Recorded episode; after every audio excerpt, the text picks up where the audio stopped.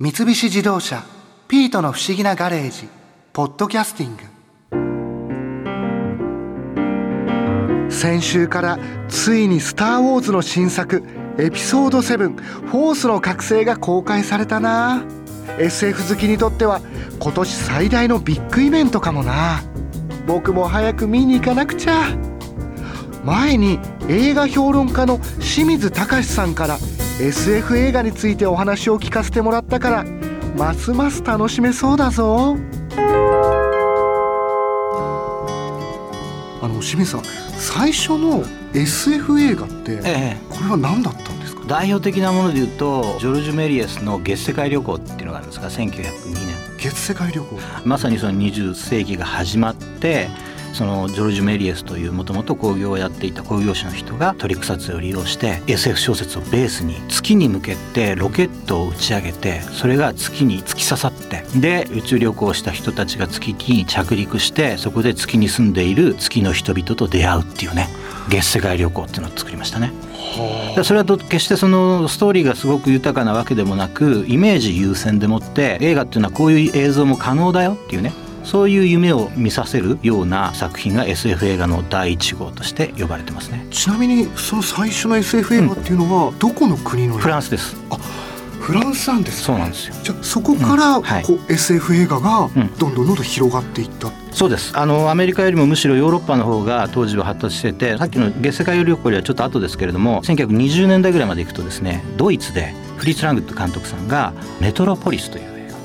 メトロポリス、はい、これは未来社会を扱ってるんですけど舞台がね。でそこにあのロボットがいていわゆるテクノロジーに労働者階級がそこに従属するっていうようなね。未来社会機械文明が発達するとこんな社会がやってきちゃうよっていうある種の警告。そういうテーマみたいなのが出てきますね。20年代ぐらいまでいくとね。ただまだその時代はねサイレント。無声映画の時代です。無声映画なんです。声とかはないってことなんです。もちろん。ああの陶器映画が出てきて発達するのは1930年代入ってからだから。あそうなんですね。そうなんです日本でいうと昭和あ6年ぐらいから以降でないと声のある映画というのは発達しないんですねまだまだ。なので無声映画でもしどうしてもそのテキストあの文字情報を与えたいんだったら映像と映像の合間に字幕を見せるだけですよねちなみにそのはい。無声映画から始まって、はい。初めてこの声が普通に入ったうん。SF 映画というか代表的なものっていうのは？SF 映画。えー、声が入った映画っていうのはジャズシンガーって映画なんだけど声が入った SF 映画って難しいですね。えっ、とね大ヒットしたものとしては1933年に「キングコング」ってのがありますそれ以前にも SF 映画的なものはあったと思いますが SF 映画史上で名高いのは「キングコング33年」ですねそれがかなり流行って、そうですねそれもやはり特撮の可能性を示し、まあ、SF というとサイエンスフィクションだからその科学性っていう意味ではどうなのかと思いますけれどもその空想特撮映像っていう意味では大ヒット歴史に名高いものですね。でその映画の撮り方の技術的な話をすると普通の巨大な猿がそこらにいるわけじゃないじゃないですか。でどうしたかっていうと人形アニメっていう手法なんですよね。人形アニメ？向こうではねストップモーションアニメーションとかダイナメーションとかって言葉があるんだけど何かっていうとまあそんなに大きくない高さ3 0センチぐらいのコング作るわけですよ。ただし普通のぬいぐるみじゃなくてその中にはアーマチュアっていう骨組みが入ってるんですよ。骨組みは何かというとその関節ごとに動くような人形なんですよ。でコングをそれを一コマ動かしてはカシャって取る。一コマ動かしてはカシャって取る映画っていうのは1秒間に24コマフィルムが回転するんですね。で24コマフルに動かせば極力滑らかなものができるじゃないですか。そういう技術を使ってそれ以前からねその技術はあったんですが、1925年の「ロストワールド」という映画から発達してるんだけれどもウィリス・オブライエンという人がですね1933年にキングコングでその技術を世界的に知らしめてどうやって撮ってんだろうってみんな思いましたよね。ちなみにそのはい。ストップで撮る映画っていうのは、うんうんうん。キングコング以降にもやっぱりそれに影響を受けて撮ったりっていうのがありました。あったんですね。えー、とそのウィリス・オブライエンという人のキングコングを見てものすごい影響を受けた人でねレイ・ハリーハウゼンという人がいたんですねでこの人はオブライエンにこう指示して人形アニメのリアルな動き。でその後「エンジン・ジョー・ヤング」って作品や「シンドバッド7度目の冒険」という作品などでそのストップモーションアニメ人形アニメという技術を高めていきこの人はものすごく世界的にも影響を与えます。でその影響を受けた一人が例えばジョージ・ルーカス「スター・ウォーズ、ね」スター・ウォーズの、ええ。あ。で「スター・ウォーズ」の中にも同じような技術を使った動きがありますよ。え？例えばその後のデジタル版でルーカスっていう人は映像いろいろ変えちゃったりしたんだけれども変えてないストップモーションアニメのシーンで有名なのが「帝国の逆襲」という雪の舞台が出てくる映画がありましたよね。2作目。2作目。えエピソード5にあたるやつだけれどもあれで雪のこう雪原を巨大な像みたいな形したロボットが来るの覚えてます？あの足がこうついてる、上にでかくて。ATAT って言うんだけど、あれは人形アニメで撮ってるんですよ。え？一コマずつ。あれですか？あれそうなんですよこれをやったフィル・ティペットって人なんですけどやっぱりそのウィルス・オブライアンやレイ・ハリハウゼンに影響を受けて人形アニメのね世界に憧れて入った人でフィル・ティペットって人が動かしてるんだけども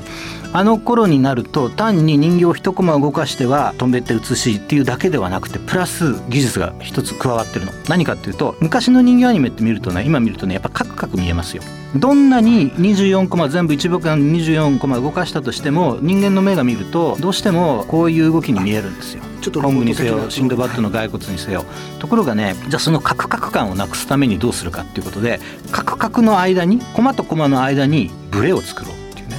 それ motion blur っていう技術なんだけどそうすることによってそのコマとコマの間のカクカクを消す技術っていうのを発明するんですね。それをねストップではなくてね go motion っていうんだけどね。で当時はそれが画期的で CG はあったけれどもそこまでリアルな映像が作れない時代ですよ。で帝国の逆襲は今おっしゃるようにあの人形アニメだって気がつかない人も結構いる。そこはストップの技術とゴはい。ーモーションの技術がええ。使って撮られたそういうことです。シーンなんですね。そうなんですよ。でその話をついでにするとね、うん。そのフィル・ティペットって人が1993年に今度はね「ジュラシック・パーク」っていう映画があるんですよあの恐竜の。恐竜がスピルバーグ、グの映画、でこれを恐竜作る時にスピルバーグとしてはあやっぱりフィル・ティペットのそのストップモーションアニメプラスそのゴーモーションという技術で撮る気はないかなっていうふうにね思って企画を進めていたんですがそこのある特撮の会社 ILM ってねルーカスが作った会社ですけども特撮の工房ですね。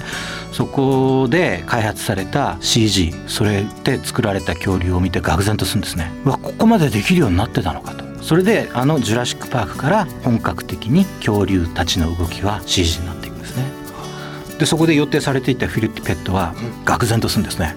恐竜と同じように俺は絶滅だって言ったんですよ。俺の技術はもういらなくなるんだ。ここまで CG にできちゃったらもう今までのアナログの技術時間もかかるし手間もかかるしどうしたらいいんだところがねこの ILM っていうところに偉い人がいていやティペットうちに来てくれとどうしてかっていうと CG の中で作って動かしてる人たちって恐竜の動きをリアルに研究したことがないんですよ。その演算でもってアニメートはできるんだけれども個性的な恐竜の動き魅力的な恐竜の動きそれはやっぱりストップモーションでずっと研究してきた人の方に一日の長がある。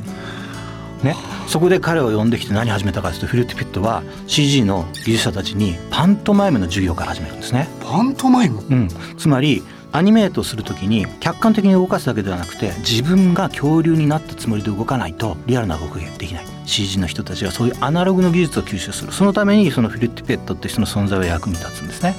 でなおかつその人は自分たちが今まで動かしては取り動かしては取りの技術をデジタルにパソコンの中に取り込むそれ発明するんですよ。DID という技術なんですけどそうすることによって今までのアナログなアニメーターの技術が CG の世界に継承されるっていうことがねその時に起きたりするんですね。そうなんですよ。こうつながっていってる。つながっていくんですよ。そのキングコングから始まってジュラシック・パークに至るまでのそういうストップモーションアニメから CG に至るまでもそれだけの歴史がある。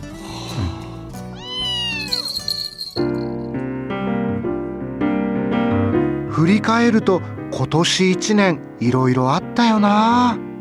ボッコさん1号がガレージにやってきて突然京都にお嫁に行って今のボッコさん2号になって僕が元子に告白しようとしたら彼女はニューヨークに行くって言い出して元子が旅立った後博士も一旦宇宙に帰ろうとしたけど結局地球に戻ってきてそしたら今度は古書店欅堂で働いているカオルさんがガレージに遊びに来るようになって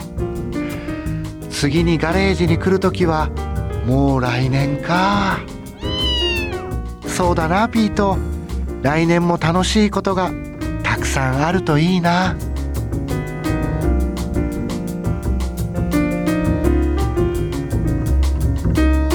三菱自動車ピートの不思議なガレージポッドキャスティングこのお話はドライブアットアース三菱自動車がお送りしました。